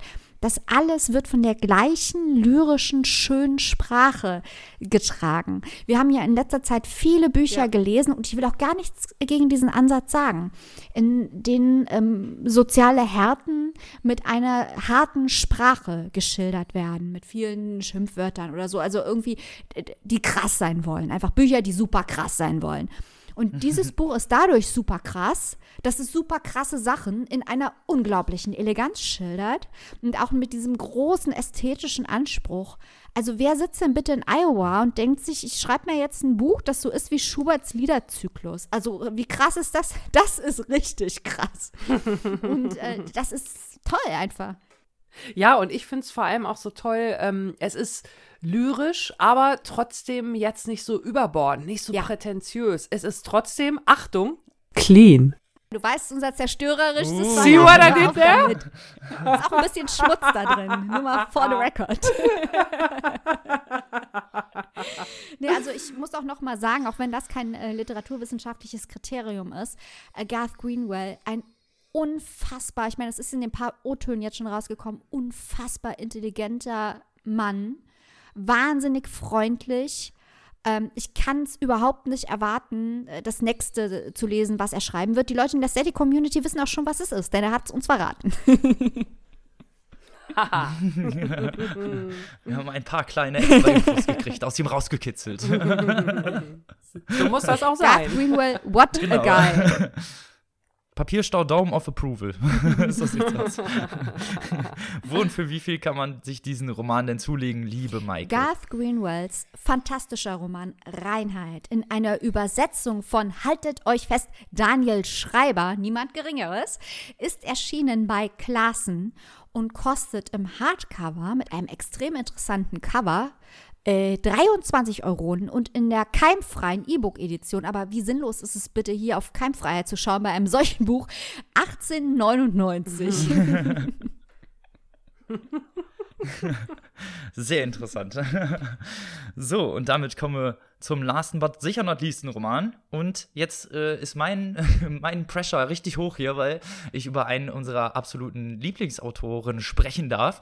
Auch gerade was äh, die Generation angeht, weil ich spreche über Jack Kerouac und den Roman Engel der Trübsal. Und falls ihr unser Beat, falls ihr uns das Beat-Special noch nicht gehört habt, schämt euch. hört da auf jeden Fall rein. Da haben wir noch ganz, ganz viel über die Beat-Generation gesprochen, wie, was sie ausmacht, wo sie überhaupt herkommt, was die wichtigen und was die wichtigen Ideale und Themen sind und was die wichtigsten Autoren sind. Haben sogar halt eben die wichtigsten Werke dieser Generation besprochen. Und deshalb ist dann mein Pressure hier hoch, weil, oh, wenn man über Kerouac redet, dann muss man natürlich dem auch gerecht werden, weil Engel der Trübsal ein absolutes klasse äh, Buch. Kann ich jetzt schon mal verraten. Hat mir mega, mega gut gefallen. Aber was ist eigentlich Engel der Trübsal oder was macht Engel der Trübsal so interessant? Also erstmal kommen wir zu Jack Kerouac. Einmal ganz kurz, äh, ist 1922 in Massachusetts geboren, hat ein Sportstipendium an der Columbia University in New York bekommen und hat dort auch die anderen Vertreter, die großen Autoren, Vertreter der Beat Generation kennengelernt, unter anderem halt Allen Ginsberg oder William S. Burroughs, die danach zusammen durch die Gegend gezogen sind. Er war zwischenzeitlich kurzzeitig bei der Handelsmarine. Während des Zweiten Weltkriegs wurde da jedoch rausgeschoben unter dem Vorwand paranoide Schizophrenie, aber eigentlich war einfach nur Patient Pazifist und wollte keine Waffe in die Hand nehmen, deswegen haben sie ihn ausgemustert. Äh, und dann ist er ziemlich langer Zeit durch die Gegend gefahren, könnte man sagen, on the road, wie sein wichtigstes Werk heißt. Aber in Engel der Trübsal beginnt die Geschichte des ja fast noch jungen Carracks, bevor er berühmt geworden ist. Er sitzt 1900 56 auf einem Berg auf dem sogenannten Desolation Peak als Feuerwächter. Dort ist er angestellt. Er macht immer so kleine Nebenjobs und das ist auch einer seiner Jobs. Er muss zwei Monate auf diesem Berg verbringen und die ersten 100 Seiten dieses Romans spielen auch auf dem Berg, in dem er, auf dem er stationiert war. Und äh, auch so die ersten, ja, die auch so ein bisschen träumerisch sind, sagen wir es mal so. Es ist alles sehr, sehr halluzinogen. Viel Zen-Buddhismus spielt eine Rolle, auch viel theologische Aspekte spielen eine Rolle, auch immer wieder so äh, Carracks Ideen davon, was ihm wichtig ist und diese Vereinigung von Natur. Er versucht eigentlich was Interessantes zu finden. Er versucht eigentlich so das absolut Theologische auf diesem Berg zu finden, hat aber genau das Gegenteil. Eigentlich findet er eine Verneinung des Ganzen seine ganzen Aspekte fallen in sich ein bisschen zusammen. Er sagt das auch irgendwann, ich bin kein Buddhist mehr, ich bin ein Nichts. Und äh, diese Erfahrung prägt ihn auch ein Leben lang und das merkt man auch durch diese Erzählung, durch den Roman. Äh, ist es zweigeteilt. Einmal haben wir das Buch 1, das ist Engel der Trübsal auf dem Berg, beziehungsweise sein Abstieg und Durchreise, das ist dann die Reise, die er unternimmt 1956 und 1957, quer durch die USA, durch Europa, durch Mexiko. Afrika ist dabei, also Jack Kerouac ist sehr rumgekommen und man denkt sich jetzt vielleicht, oh, der ist auf irgendwie Flugzeugen und Schiffen unterwegs und so, aber Kerouac äh, ist nie irgendwie als ja, reicher Mensch unterwegs, der ist teilweise nur mit zwei Dollar in der Tasche, läuft er durch die Gegend, sucht sich Hostels, schläft irgendwo, wo er Leute kennt, lernt viele Leute kennen und natürlich, als er vom Berg runterkommt, trifft er seine ganzen Beat Generation Kollegen, Allen Ginsberg und äh, William S. Burroughs spielt eine große Rolle. Neil Cassidy ist auch immer mit von der Partie. Also diese ganze Beat Generation könnte man als, ja, könnte man als treibende Kraft dieses ganzen Romans sehen, was auch ein interessanter Roman überhaupt für die, für die Beat-Generation überhaupt ist. Also auch durch die Schlüsseljahre äh, werden hier dargestellt. Und wie gesagt, nach dem Abstieg, wo er sich eigentlich auch schon die ganze Zeit darauf freut, endlich wieder in seinen USA zurückzukommen, zu seinen Freunden zurückzukommen, geht es durch Jeffs-Clubs, seltsame Gestalten, Sex, Alkohol, Drogen spielen eine große Rolle, aber es geht vor allem auch um den Legendenstatus, das ja, Bilden eines neuen amerikanischen Traums, könnte man sagen. Diese Neudefinition des amerikanischen Traums, extrem nonkonformistisch waren die Beat-Generationen und genauso geben sie sich auch. Und genauso ist dieser Roman auch erst komplett losgelöst von diesen kon konservativen Ansichten, von den konservativen Schreib- Methoden. Jack, Jack Kerouac bastelt ganz viel Emotionen mit rein. Das Interessante ist hier halt vor allem auch die Sprache, die eine ganz große Rolle spielt. Diese ja, bandwurmartige Sprache könnte man es mit sehr, sehr vielen Emotionen, teilweise Lautsprache, teilweise Neologismen, alles spielt ineinander mit rein und Kerouac erzählt eigentlich von dem, worauf er Bock hat. Und das merkt man eigentlich diesem Roman auch an, dass er das schreibt, worauf er möchte und das ist das Interessante eigentlich auch die narrative Struktur, und das ist ja wahrscheinlich doch das Interessante, kommen wir mal zum Literaturwissenschaftlichen, es ist äh, teilweise ein Reisebericht, ähm, teilweise eben, wie ich gesagt habe, zwischen den Freunden, Emotionen und Dynamiken, die sie untereinander haben, Wünschen und Träumen, die er hat, ähm, und natürlich auch teilweise Depressionen, Gespräche untereinander, die ganz wichtig sind, die Charakterisierung überhaupt dieser ganzen Generation oder halt auch der Autoren und seinen Freunden, die mit ihm durch die Gegend reisen. Und zwischendurch immer mal wieder so philosophische Ansätze, theologische Ansätze, kleine Sujets, Einwürfe zwischen Buddhismus und Katholizismus, alles spielt hier eine Rolle. Und äh, so ist das, ja, finde ich super interessant. Dieses ganze Pacing macht total Spaß zu lesen, weil es eben nicht nur Reisebericht ist, sondern halt auch viel ähm, von den Ideen Jack Kerouacs widerspiegelt.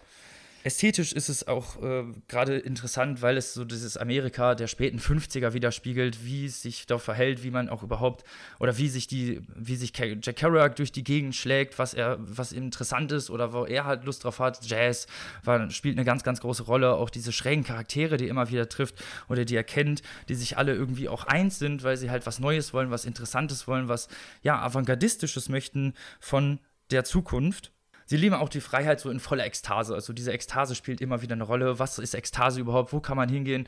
Äh, was ist das Interessante? Was ist das Neue? Und das Neue wollte er immer sehen. Und deswegen sind diese Reiseberichte auch so interessant, weil er auch irgendwo teilweise nur in Güterzügen mitreist, auf irgendwelchen Schiffen, die eigentlich nur Frachtschiffe sind und dort Passagier ist. Also nicht hier so dieses Etipetete, ich reise mal durch die Welt und äh, sehe mir alles aber eigentlich nur aus Fünf-Sterne-Hotels an, was man vielleicht heute eher kennt, sondern wirklich so dieses wahre Leben, dieses wahre Leben der ganzen Gesellschaft, der ganzen ganzen verschiedenen Länder und eben auch äh, natürlich von Garrick und seinen Freunden selbst. Ein autobiografischer Roman über ein Abenteuer vor dem großen Durchbruch. Michael, du hast ja die Biografie gelesen, bist ein großer Carrack und Beat Generation Fan. Steh mir bei, was hast du da noch zu, zu sagen? Was ist dir noch wichtig gewesen? Ich bin gespannt. Ja, also ich kenne noch jemanden, der zur Legendenbildung von Jack Kerouac beiträgt. Das ist ein gewisser Robin vom Papierstau-Podcast. denn, ähm, das mache ich immer gerne. ähm, äh, denn ich glaube, äh, äh, deine Beschreibung dieses Buches und auch des Charakters von, von Kerouac ist wirklich die Legende des Anti-Helden. Und es ist nicht so, dass diese Legende komplett erfunden wäre. Die ist äh, in der Wahrheit verankert. Aber ich gieße jetzt mal Wasser in euren Wein. Und warum das mit dem Wein lustig ist, werdet ihr gleich verstehen. ähm, ich liebe Jack Kerouac, aber Jack Kerouac war auch ein schwerer Alkoholiker, Frauenhasser und das, was wir heute problematisch nennen würden. Und ja, dieser Widerspruch, dass ich ihn mhm. trotzdem liebe, der ist mir bekannt, aber man muss solche Widersprüche der Kunst auch mal aushalten können. So. Ähm, und äh, als äh, Jack Kerouacs On the Road, sein Hauptwerk, veröffentlicht wurde, das war ja im Jahr nachdem, ähm, das, das ist quasi dieses Jahr vor der Veröffentlichung von On the Road wird in Engel der Trübsal ja beschrieben. Mhm. Da war Kerouac nämlich nicht mehr jung, der war 35. Er hat schon, äh, du hast es nicht ganz beschrieben, er hat, äh, ist zwar, hat aufgehört in der Columbia University, aber er hatte dort davon geträumt, ein Footballstar zu werden, was ihm verwehrt blieb ist dann äh, weg dort. Äh, er ist sehr wohl aus psychiatrischen Gründen aus der Navy ausgeschieden. Also, dass er nur keinen Bock hatte, ist nicht ganz wahr. Unser Jackie Boy hatte wirklich schwere psychiatrische Störungen, was im Laufe seines Lebens auch immer mehr zugenommen hat. Er war damals schon als Zeuge einvernommen worden nach dem Mord von David Camera. Also hört unsere Beat-Folge. Robin hat vollkommen recht. Was macht ihr mit eurem Leben? Hört sie euch an und dieses, dieser Mord in der Beat-Szene äh, könnt ihr auch nachlesen in, äh, in und die Nilpferde ähm, kochten in ihren Becken, was äh, Kerouac später mit Burroughs geschrieben hat. Er war zu diesem Zeitpunkt schon zweimal geschieden und er hat bis zu seinem 35. Lebensjahr eigentlich nach bürgerlichen Standards nichts auf die Reihe gekriegt. Er hat immer wieder irgendwelche Jobs gehabt, er ist rumgereist, äh, er hatte eine wirklich bedrückend enge Beziehung zu seiner Mutter, die auch in diesem Buch eine Rolle spielt. Die Mutter musste ihn immer wieder zu Hause aufnehmen, musste ihm immer wieder Geld geben, weil er nicht in der Lage war, selbstständig zu leben. Das alles hat auch einen romantischen Aspekt. Äh, Beat down to your soul, durch die Gegend reisen, die Unterwelt erleben, was lernen über die amerikanische Gesellschaft. Das ist alles wahr.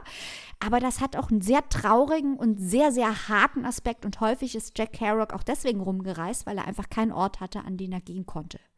Das muss man sich, glaube ich, gerade bei diesem Roman sehr bewusst machen, weil äh, mhm. unser äh, guter, versoffener und äh, pottrauchender Jack ähm, auf diesem Berg oben drauf war, weil er eine Krise hatte. Er hatte eine spirituelle Krise. Denn Kerouac war Katholik, er kam aus einer katholischen Familie, er war auch sehr katholisch er hat gesehen, dass äh, seine Freunde um ihn herum mehr Erfolg hatten als er, dass sie auch teilweise, wie zum Beispiel Ellen Ginsberg, weiter immer im akademischen Milieu verankert waren und in der Gegenkultur, was ihnen auch andere Einkommensarten eröffnet hat, die Kerouac nicht hatte. Und das hat ihn unfassbar deprimiert. Und er hat sich dann dem Buddhismus zugewandt, insbesondere mit seinem Beatkollegen Gary Snyder hat er auch Sutras und so weiter äh, studiert. Aber auch hier war es eben so, dass Gary Snyder und viele andere im Beat-Kontext sehr viel theoretischer gebildet waren, als es Kerouac war, der, wie Robin auch gesagt hat, immer ein bisschen mehr aus dem Bauch agiert hat, was auch das Gute an ihm war. Aber deswegen war auf diesem Desolation Peak und im Original heißt das Buch ja auch Desolation Angels, also das äh, Trübsal mhm spielt quasi auf diesen Berg an und wir sehen ja gleich das religiöse Motiv vom Mann, der auf den Berg steigt, wieder herunterkommt. Kennen wir doch irgendwoher. Und äh, Religion spielt ja auch eine große Rolle in anderen Beatwerken. Stichwort Howl von Ginsberg, Holy, Holy, Holy, Holy. Das Wort Beat selber erklären wir auch in der Beat-Folge, ist zum einen Beat Down, zum anderen aber auch die, die Beatitude, die Seligkeit. Das ist angelegt in der Suche nach der neuen amerikanischen Spiritualität. Aber Jack Kerouac, der war eigentlich der unpolitischste von den Beats und das dieses Buch ist auch ein bisschen Ausdruck seiner persönlichen Krise ähm, vor seinem Durchbruch und seine persönliche Krise wurde ja nach seinem Durchbruch eigentlich nur größer. Der ist ja sehr jung äh, an Alkoholismus mhm. verstorben. Und deswegen fand ich dieses Buch auch sehr beklemmend, muss ich sagen. Also man liest es immer gern, die Abenteuer von Jack Kerouac. Das habe ich, glaube ich, schon in der letzten Folge, wo wir über ihn sprachen, gesagt. Das sind Abenteuer, die ich gerne lese und wo ich froh bin, dass ich nicht dabei war. Weil es so viel für mich. Dito. Ja, ne? Dito. Ist ein bisschen zu viel für uns. Ähm, also ich bewundere Kerouac sehr, ja. ich liebe Kerouac sehr, aber ich finde, in diese spirituelle Krise, die in diesem Buch rüberkommt, auch in der Diskussion um Religion, äh, zu der er ja am Ende vom Tag zumindest im Buddhismus auch keinen richtigen Zugang findet, ist ja als Katholik gestorben. Ähm, das ist auch unglaublich. Also es geht um, um Entfremdung auch viel, wie du gesagt hast, Robin, wenn er auf diesem Hügel sitzt, mhm. um Einsamkeit und ich, ich stimme dir vollkommen zu, das Ding lebt von seiner Sprache, dieses Spontaneous Prose, die Kerouac als ästhetisches Prinzip erfunden hat, über die er auch geschrieben hat. Er, ich glaube, der einzige literaturtheoretische Text von Kerouac, die Essentials of Spontaneous Prose. Das alles hat sowas von Improvisation, von äh, Sketches, wie du schon sagtest, mit Jazz. Das ist interessant. Aber dieses Buch, vielleicht auch je mehr man von, von Kerouac liest, vielleicht kriegt man auch mehr Einblick in ihn. Aber dieses Buch hat mich ein bisschen mehr deprimiert als On the Road. Äh, wie hast du das empfunden? Welches Buch fandst du fröhlicher?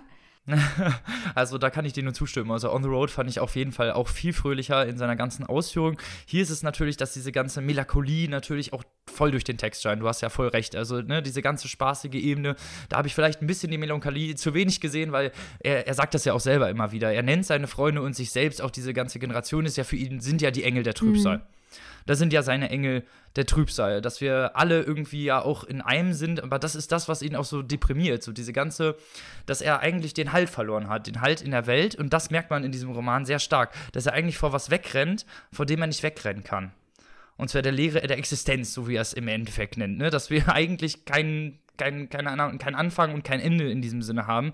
Und das ist das, was ihn so deprimiert. Und das ist das, was natürlich auch deprimierend durch den Text durchscheint, weil er ganz häufig, während die anderen feiern oder zumindest in solchen party-esken Elementen äh, selber sehr deprimiert wird und auch selber sagt, so, ich habe da mhm. überhaupt keine Lust drauf. Und die anderen wollen ihn dann in Museen ziehen oder in Bars einladen und er steht dann eigentlich nur an der Seite und sagt, was soll ich hier eigentlich?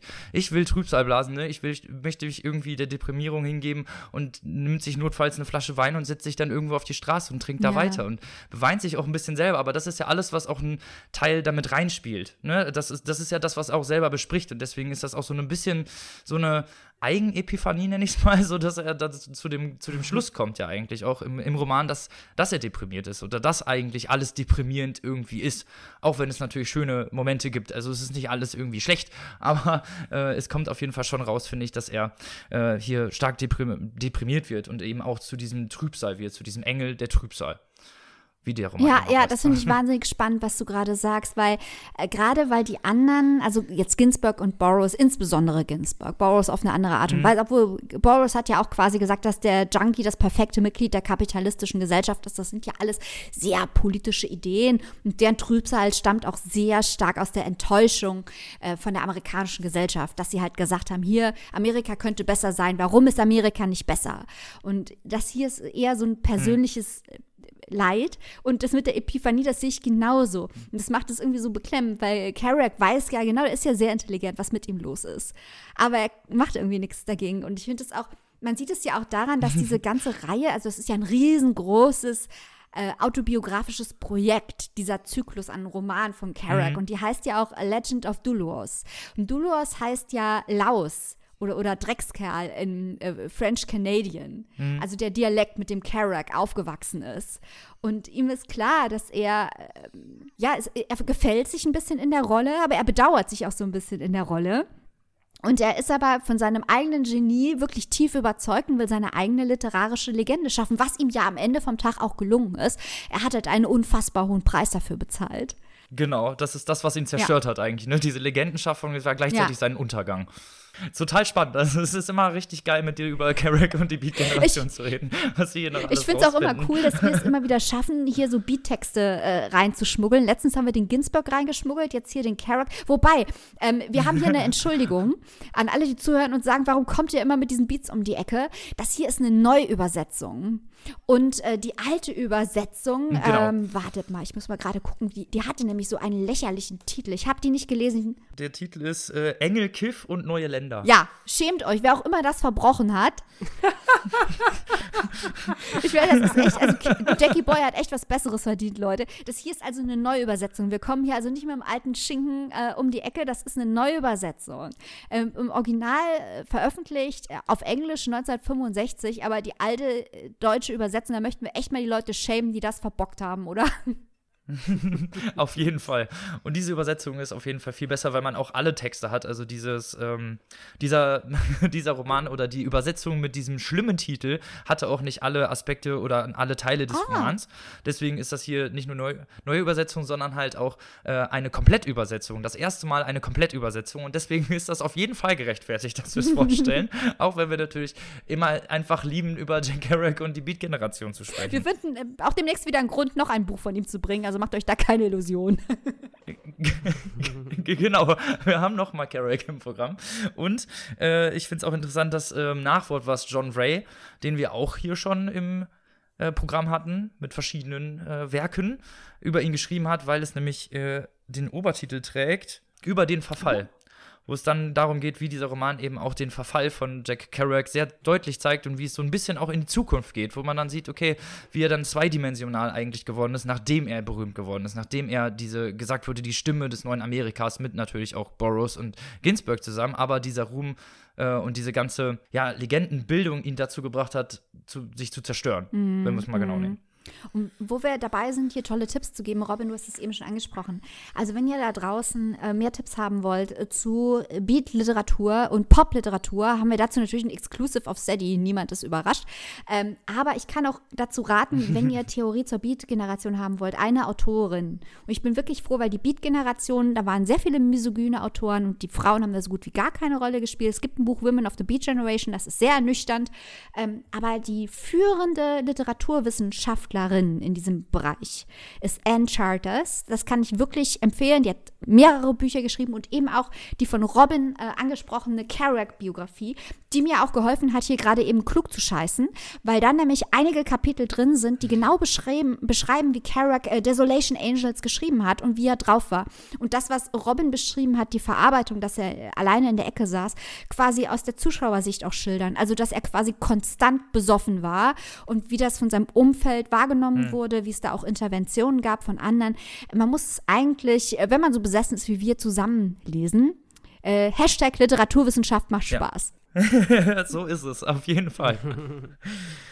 Wenn ich euch mit einem sehr schönen Zitat entlassen dürfte, ich möchte nämlich un unglaublich gerne mal was aus diesem Roman vorlesen, um euch mal so ein bisschen auch die Schreibe und diese ganze Art von Jack Kerouac nahezubringen, falls ihr das noch nicht habt. Menschlicher Mut ist ein Opiat, aber auch Opiate sind menschlich. Wenn Gott ein Opiat ist, bin ich auch eins. Also schluckt mich, schluckt die Nacht das lange, äh, das lange trübselige Amerika zwischen Sanford und Schlammford und Schissford und Pissford, schluckt die Hämatoden, die im Süden schmarotzerisch von ihren Bäumen baumeln, schluckt das Blut im Boden, schluckt tote Indianer, die toten Pioniere, die toten Forts, die toten Pontiacs, die toten Mississippis, die toten Ströme elendiger Hoffnungslosigkeit, die darunter hin und her fließen. On fire.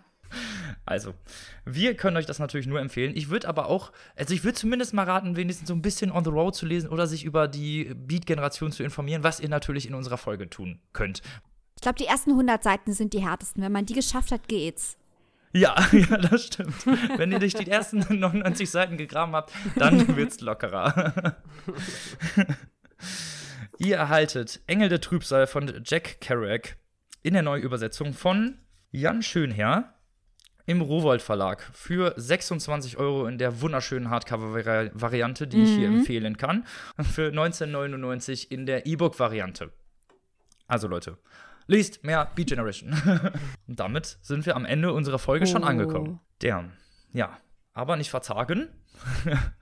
Äh, es gibt ja noch ein tolles Interview auf Steady und nächste Woche haben wir natürlich auch wieder ein tolles Steady Exclusive für unsere Community und wie immer sind wir natürlich nächste Woche wieder für euch da. Auch wie jedes Mal am Ende dieser Folge. Mike hat es vorhin ja schon angesprochen, vor ihrem Garth Greenwell-Interview. Unsere Steady-Community, der wir an dieser Stelle natürlich wie immer danken wollen, dass ihr unseren Content unterstützt, dass ihr uns unterstützt mit Liebe, Leidenschaft und natürlich auch finanziell.